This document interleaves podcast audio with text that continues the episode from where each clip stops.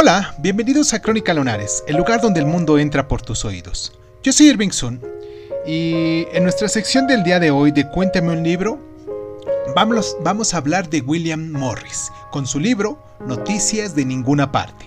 Comenzamos.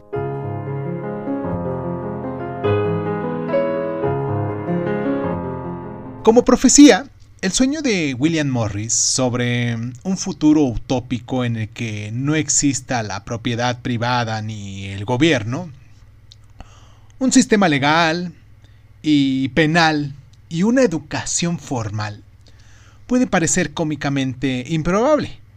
Pero mientras Morris imaginó un Londres futurista reforestado en el que la ropa, la vajilla, los edificios y los puentes han sido diseñados por William Morris, el ideal que Morris imagina en esta obra no pertenece tanto al futuro como a una fantasía específicamente típica del siglo XIX anclada en un pasado agrario. Pero el valor de su sueño no se halle tanto en la representación de un futuro imaginado como en la caracterización de los límites de la imaginación política contemporánea.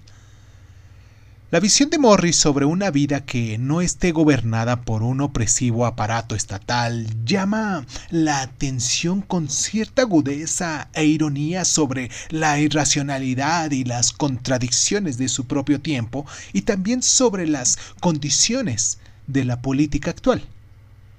Morris nos muestra con una nueva claridad la serie de injusticias que surgen a raíz de la desigualdad distribución de la riqueza. La prosa brillante e ingeniosa de la novela hace que sea un libro entretenido, además de un manifiesto social.